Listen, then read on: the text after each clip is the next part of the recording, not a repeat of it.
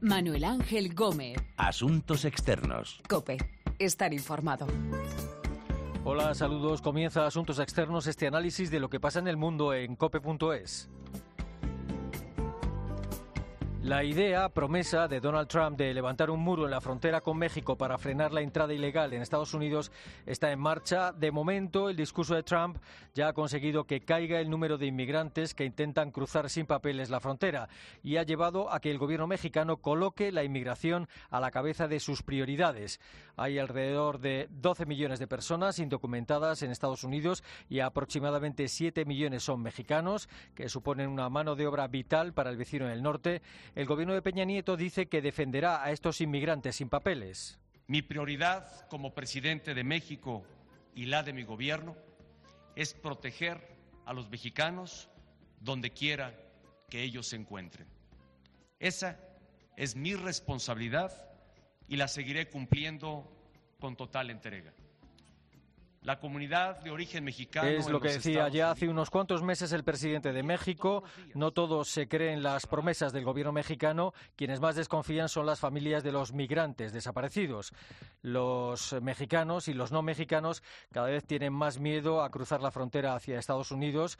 Las familias temen que las separen, como ya sugirió el consejero de Seguridad Nacional norteamericano John Kelly.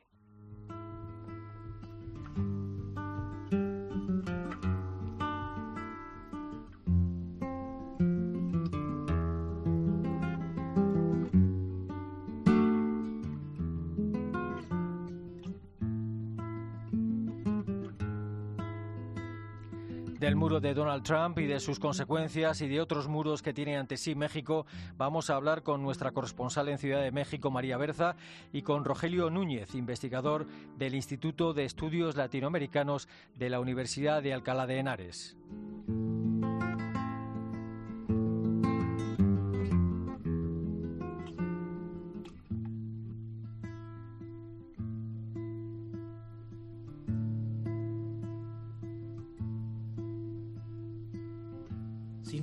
El gobierno de México respeta el derecho de cada país a proteger sus fronteras, pero no cree que la construcción de un muro en la frontera entre Estados Unidos y México sea una buena idea. No ve que sean buenas las medidas unilaterales. Ciudad de México, María Berza, saludos. Hola, muy buenas. Hola. Eh, para empezar, eh, ¿qué actitud tiene el gobierno de Enrique Peña Nieto ahora hacia los migrantes? Bueno, pues como estábamos escuchando ¿no? en, voz del propio presidente, el Gobierno insiste en que defenderá a ultranza los derechos de los mexicanos que están en Estados Unidos. Y como decías, eh, más o menos indocumentados serían unos 7 millones. Eh, por ejemplo, ha destinado 50 millones de dólares a apoyo consular para estas personas. Pero además quiere defender a los migrantes en las instancias internacionales si es necesario. Así se pronunciaba el titular de Exteriores, Luis Videgaray que en caso de que Estados Unidos no respete los derechos humanos de los mexicanos y las mexicanas, no habremos de titubear ni dudar también se están anunciando múltiples ayudas para los que sean repatriados, aunque no está claro qué pasará si comienzan en algún momento las deportaciones masivas, como el gobierno de Estados Unidos ha amenazado en alguna ocasión. Sin embargo, parece haber migrantes de distintas clases. Los de primera serían pues los de esta era Trump y luego todos los demás. Quién sabe sí, quizás porque el año que viene hay elecciones presidenciales y los que están en Estados Unidos pues son los que votan. Y el ejemplo, por ejemplo, es especialmente paradójico eh, si tenemos en cuenta que las mismas instituciones internacionales a las que ahora México dice estar dispuesto a acudir han criticado precisamente a México por el trato dado a los migrantes, a los centroamericanos y a los mexicanos que cruzan el país y que son víctimas desde hace años de la impunidad y de la inacción de las autoridades ante crímenes muy graves, por ejemplo, desapariciones. Eh, la inmigración ha pasado ahora a primer plano en México, eh, tanto los que se van como los que llegan, pero se, se habla mucho menos de los eh, migrantes desaparecidos. ¿Cuántos migrantes hay en México desaparecidos en paradero desconocido? ¿Las autoridades hacen algo para averiguar qué ha pasado con estas personas? Pues eh, no hay cifras claras y ese es uno de los principales problemas, pero lo que sí se sabe es que se cuentan por miles. Y la gran queja de los familiares es que son ellos precisamente los únicos que buscan. Por ejemplo, cada año hay una caravana de madres centroamericanas que recorren México en busca de los suyos y, aunque parece increíble, sí llegan a encontrar algunas personas e incluso con vidas en cárceles, en, en hospitales o en sitios parecidos. Otros, lamentablemente, pues se localizan en fosas y los más pues siguen como si se los hubiera comido la tierra. El hallazgo más terrible eh, fue hace unos años, en el 2011, cuando se localizaron 191 cuerpos de migrantes en fosas en el norte del país. Los bajaban de autobuses y los mataban supuestamente el crimen organizado, pero con la complicidad, ya se ha probado, de algunas policías locales. Eh, acabas de estar hace unos días en San Luis de la Paz, en Guanajuato, en el centro de México, eh, un exportador nato de indocumentados a Estados Unidos y donde se puede tomar muy bien el pulso a la inmigración. ¿Qué, te has encontrado allí? Pues la verdad es que de todo. Es una ciudad que vive de las remesas, el dinero que llega de Estados Unidos. Todas las familias tienen gente allá en el norte, gente que va y viene de forma cíclica se pasan años en territorio estadounidense, ahorran, regresan a ver a los suyos, se vuelven a ir y eso aunque cada vez tengan que arriesgar más porque cada vez cruzan ilegalmente. Pero la peor parte se la llevan las familias de 22 jóvenes que desaparecieron en 2011 y es un caso emblemático en todo este problema de los migrantes desaparecidos y un caso del que, aunque por increíble que parezca, pues todavía no se sabe nada, no se sabe qué pasó. Por eso las madres, las esposas y las hijas de esos desaparecidos exigen al gobierno de México que trabaje y lo que piden a la comunidad internacional es que presione al Ejecutivo mexicano. Pues ahora sí que nosotros estamos desesperadas porque pues ya seis años y nada, ni una respuesta de nada y que nos apoyen en que las autoridades presionen a las demás autoridades para que nos ayuden en la búsqueda de ellos. ¿Cuántas más personas desaparecidas faltan para que ellos se pongan a, a, hacer un plan de búsqueda? Porque pues por lo visto no, no trabajan. Desde uno les da pues casi pues casi donde vayan a buscar y ya es problema nacional.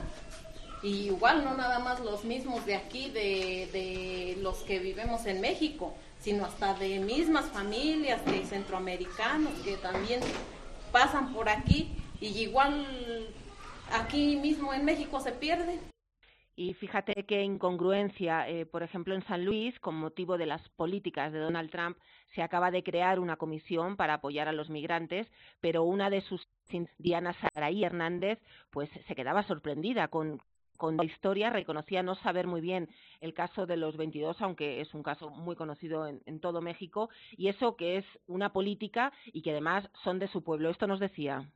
Parece que están en el día 2, poca información, todo estancado, este, se sigue en lo mismo, ellos lo manifestaron, pues nosotros ya seis años estamos a la expectativa de que nos digan, pues está vivo o está muerto, pero ya tener algo. Varios ejemplos se pueden poner de cómo va la investigación, podríamos decir de cómo no va la investigación. Por ejemplo, las autoridades han tardado seis años, seis años en hacer tres choferes de los autobuses donde iban los desaparecidos. Han tardado, como digo, en mostrar a las familias un vídeo que solicitaban desde 2011 y en el que creían haber reconocido a los suyos. Se les ha negado también a estas familias, por ejemplo, una copia del expediente. Están en la Corte Suprema para reclamarlo. Y además se las insta a las madres y a las esposas eh, a que sean ellas las que aporten datos. Vamos, que se tengan que convertir realmente detectives en hacer el trabajo que no hace el gobierno. Mm. ¿Y, cómo viven estas familias todo esto, las desapariciones, el, no saber nada de sus familiares eh, que se fueron a cruzar la frontera? Pues la incertidumbre de tener un desaparecido creo que es posiblemente la peor de todas. Eh, Jimena García, por ejemplo, tiene 20 años. Ella, entre comillas, podríamos decir que es una de las afortunadas, porque en 2011 le entregaron supuestamente el cuerpo de su padre, José, que era uno de los guías de los migrantes. Pero ahora van a exhumar esos restos porque no están seguros de quién está realmente ahí enterrado. Yo enterré algo, pero yo no sé qué fue. No más que en la base de prueba de ADN nunca te dejaron verlos. ¿Por qué lo hacen? ¿Qué te ocultan? Y pues había dos actas de defunción, dos actas de, embalsamamiento, varias cosas que no correspondían. Por un acta de defunción decía que había muerto de un disparo y otra que no tenía cráneo y o sea que no tenía brazos y varias cosas que no concordaban. Y pues tú te quedas entonces, ¿qué hace el gobierno? ¿Qué, ¿Qué ocultan? Si ellos saben la verdad, pues total, aunque sea doloroso, como sea, pues que no la digan. Pero pues ahorita estás así con, como con el alma en un hilo, como si es o no es, este, qué es lo que va a haber, qué es lo que vamos a encontrar. Bueno, pues si, esto pues es terrible, sus compañeras viven quizás eh, todavía una situación peor. María de Jesús Guerrero busca a su hijo José Manuel, que desapareció con 19 años, y además de quejarse de la indiferencia del gobierno y de lo mal que las trataron, se dedica a especular qué pudo haberle pasado, porque no puede hacer otra cosa. Pues bueno, cuando uno llega, pues al principio, pues como que lo reciben, pero que si lo vuelven a ver de vuelta como que a uno ya le hacen el gesto porque dicen, ya vienen otra vez a dar lata, porque uno se anda moviendo buscando uno su, su familiar. Yo pienso como que ellos los molesta que uno hable, que uno les exija, está bien raro. Yo siento que, que las autoridades están con, con los que los tienen, como que ellos se los vendieron al crimen organizado. Bueno, pues como vemos, mucha desconfianza hacia el gobierno y muchas incertidumbres. Muchas de estas personas tienen familiares en Estados Unidos. Eh, ¿Qué noticias reciben? ¿Qué les cuentan? ¿Están preocupados? Eh, parece que ha caído el número de personas que cruza ilegalmente la frontera. Pues sí, la verdad es que sí están preocupados, pero quizás sobre, sobre esta, esta cifra, el, el número de personas que cruzan, hay que recordar una cosa, que se miden por las detenciones. Y también hay que recordar que hace unos cuantos años hubo toda una polémica sobre si la guardia, guardia fronteriza estaba deteniendo menos gente precisamente para hacer creer que las nuevas políticas migratorias funcionaban. No quiero decir que esto esté pasando, pero desde luego hay que tenerlo en cuenta. Y lo que sí es cierto es que en invierno eh, siempre cruzan menos migrantes, porque la gente lo va a seguir intentando. Eh, un ejemplo, por ejemplo, lo tenemos en dos hijos de María Jesús, a quien escuchábamos eh, en, hace unos momentos. Ellos regresaron aquí a México cuando desapareció su hermano y se volvieron a ir para allá, o sea, vinieron eh, simplemente para estar con su familia y tuvieron que regresar por la misma ruta de ilegales. Yo, imagínense, yo con el corazón en las manos, que yo no hallaba qué hacer, desesperada en todos esos días antes de saber de ellos, nada más porque ellos estaban comunicando conmigo. Mamá, estoy bien, mamá, no se preocupe, porque yo le decía, no, hijo, otro golpe y me, me voy. Recordemos que estos peligros lo tienen los mexicanos y también los centroamericanos. Eh, pero también eh, todas las familias reconocen que ahora eh, pues allí hay mucho más miedo en Estados Unidos porque temen que una infracción de tráfico, por ejemplo, les pueda conllevar la deportación. Eh, eso sí, hay personas como Javier Ramírez, eh, que fue repatriado en, en febrero. Él dice que en el fondo pues no ha cambiado tanto la situación con Donald Trump como quieren hacer creer, porque Estados Unidos necesita mano de obra de los indocumentados. Para mí sigue siendo lo mismo porque Obama no decía nada, pero los deportaba. Y Trump ese sí le gusta decir.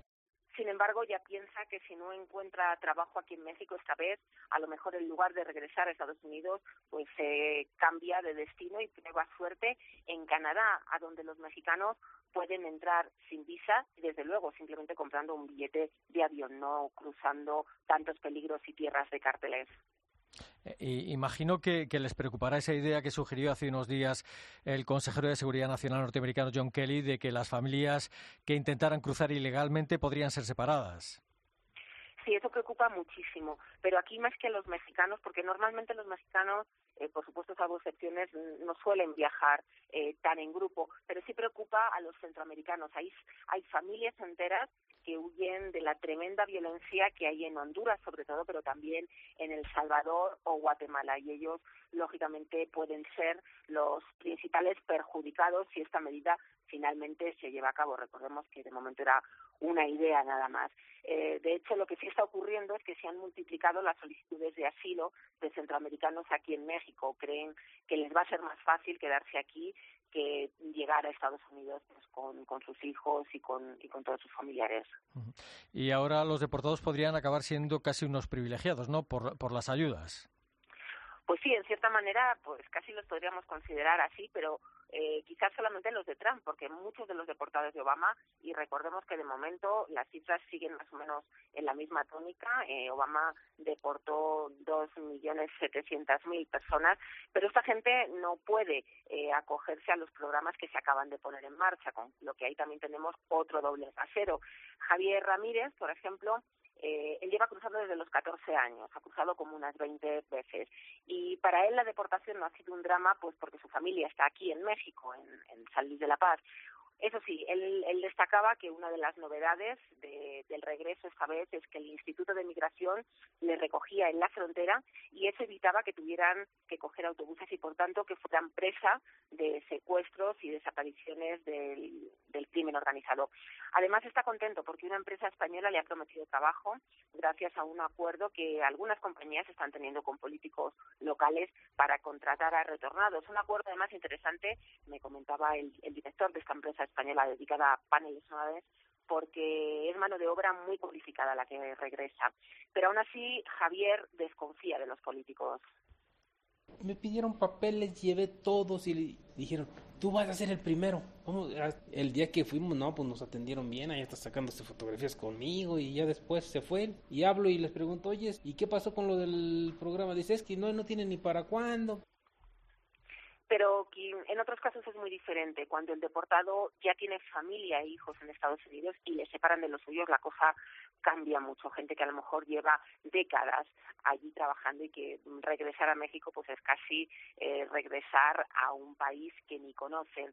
En esos casos sí está creciendo el miedo y bueno, pues eh, sobre todo porque llegan aquí y ya no tienen a nadie.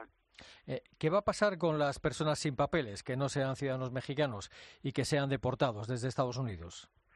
Pues todo eso es todavía una gran incógnita. Hasta ahora México eh, había hecho el trabajo sucio de Estados Unidos, sobre todo en el sur del país, porque eh, su programa Frontera Sur, que así se llamaba, eh, actuaba como una especie de tampón para que no pasaran los centroamericanos, estaban deportando mucha gente y como digo también había otros que estaban pidiendo asilo. Pero ahora no se sabe muy bien qué va a pasar. De hecho, la migración y también la política antidrogas son quizás las mejores bases con las que puede presionar México a Estados Unidos en su negociación que oficialmente pues será más comercial del Tratado de Libre Comercio de América del Norte, más comercial que otra cosa, pero como digo, esas serían pues sus comodines, ¿no? con los que puede tener algo que negociar con Washington.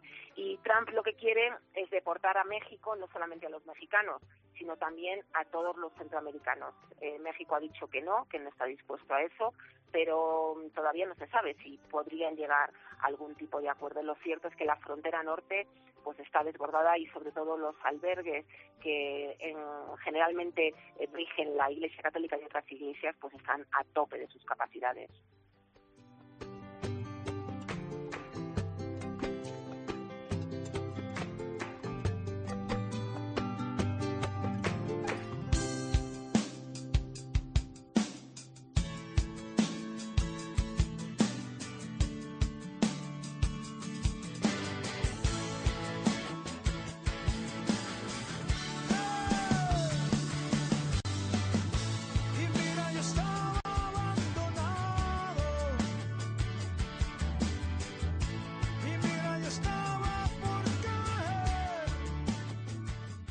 Las personas sin papeles que cruzan a Estados Unidos desde México hay mexicanos, pero también ciudadanos de países de América Central.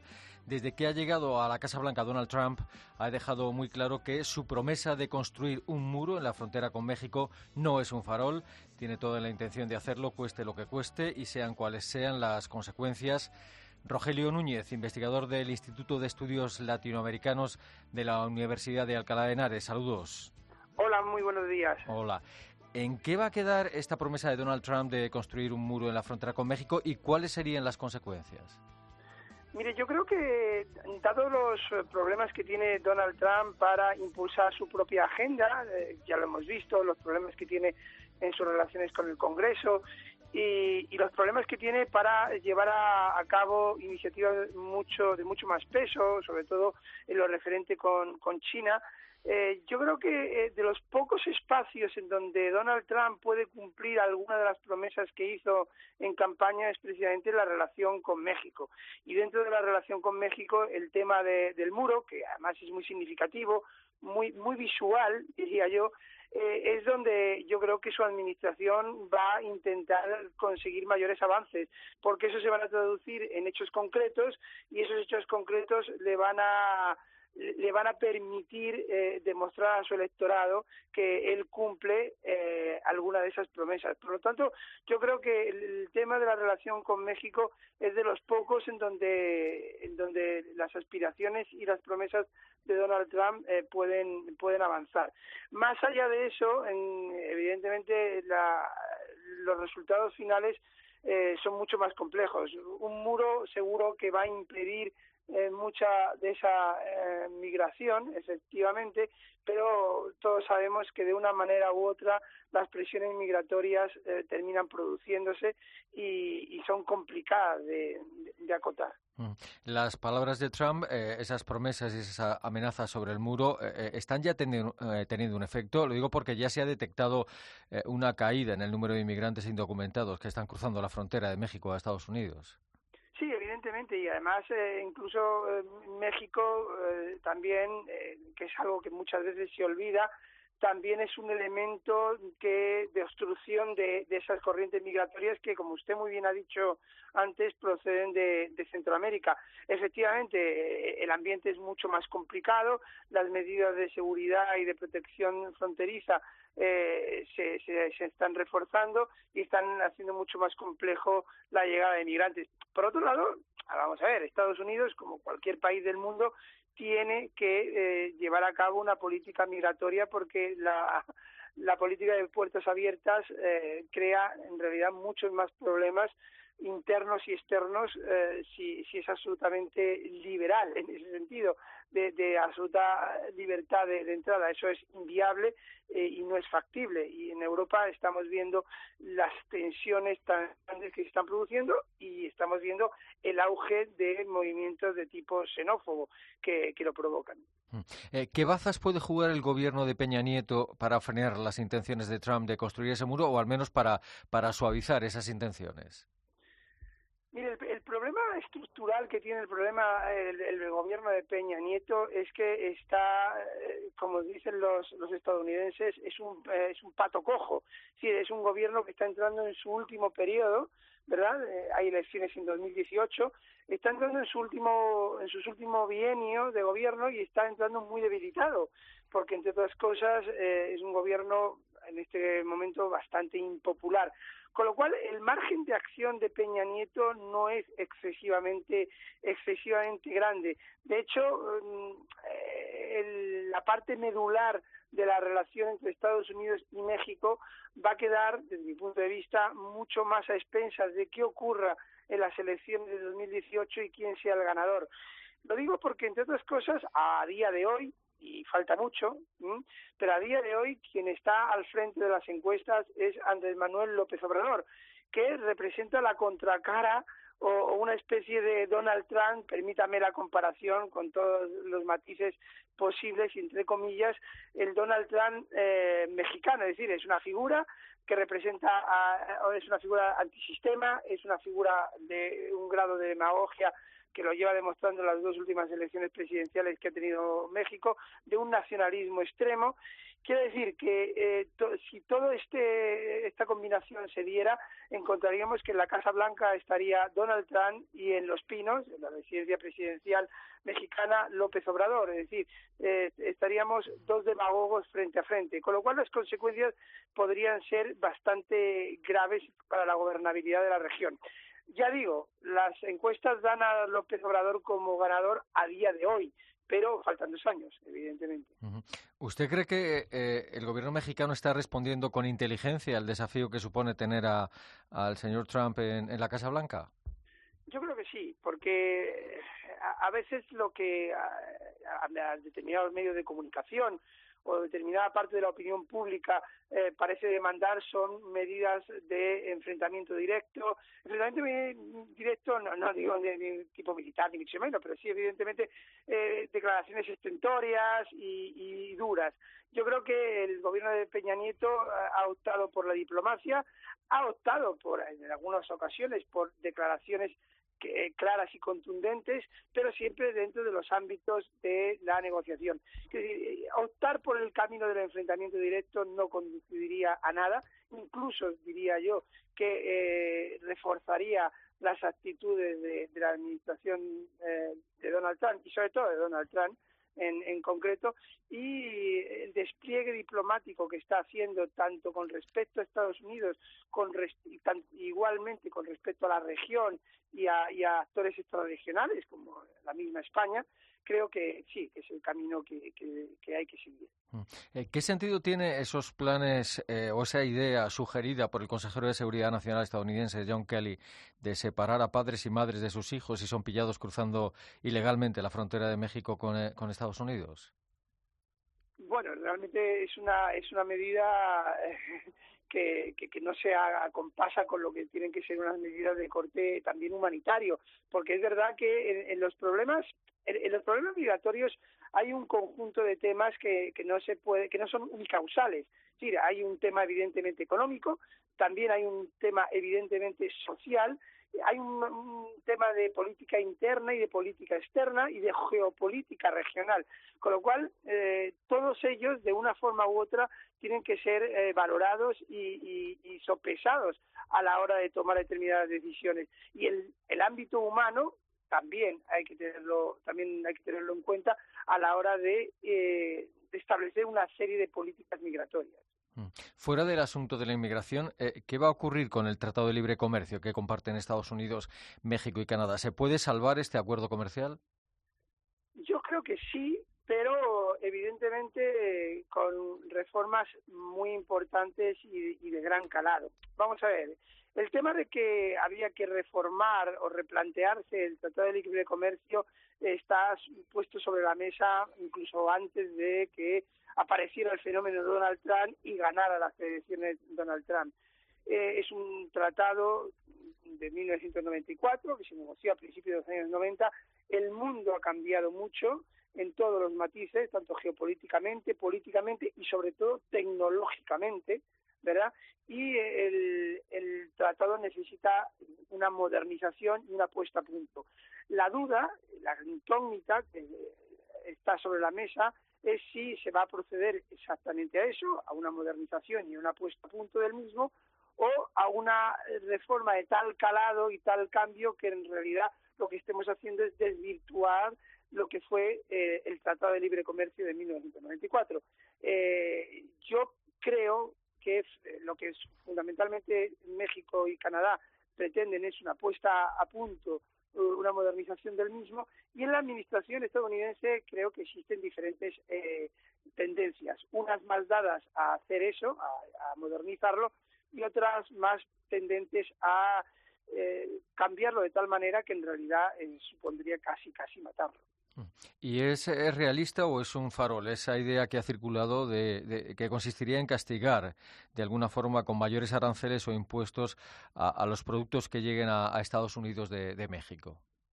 Por eso le digo que eh, medidas como esa, que efectivamente eh, dentro del juego de la negociación y el estilo que le caracteriza a Donald Trump parecen más una, un farol eh, para negociar desde, posiciones de, más fuerza, pero evidentemente eh, alternativas como esa supondrían matar al, Tratado de Libre Comercio, que con todos sus problemas y con todos sus defectos, que no, no los vamos a negar, ha supuesto un, progreso y un avance económico y comercial para, para México. Yo, creo que entra más dentro de la estrategia general de, Donald Trump, que es muy dado a, esas medidas y, a, esos planteamientos dentro de un juego y una estrategia más global. Rogelio Núñez, investigador del Instituto de Estudios Latinoamericanos de la Universidad de Alcalá de Henares, gracias por sus explicaciones y por su tiempo y un saludo. Encantado, muchísimas gracias. Desierto el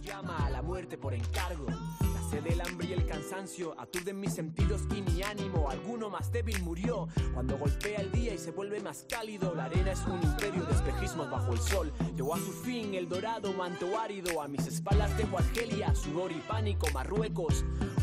Puerta su maleza me llama. El futuro de las relaciones entre México y Estados Unidos, el muro que quiere construir Donald Trump en la frontera y lo que ocurrirá con los millones de mexicanos y no mexicanos sin papeles que viven en Estados Unidos y los que quieren cruzar la frontera ilegalmente. Hemos hablado de todo ello con nuestra corresponsal en Ciudad de México y con Rogelio Núñez, investigador del Instituto de Estudios Latinoamericanos de la Universidad de Alcalá de Henares. Recuerden que nuestra dirección de email es asuntosexternos.cope.es y que también estamos en Twitter, Asuntos Externos, todo junto. Volvemos pronto con Asuntos Externos aquí, en cope.es. ¿Quién sabe dónde? Quizás en la inmensidad del cielo o en el empeño de librar batallas en un viaje eterno. Marruecos, senda del infierno, mafias dictan leyes con corazón de invierno, un dilema, perder la vida o alcanzar un sueño. La ruta del estrecho tiene un precio. you.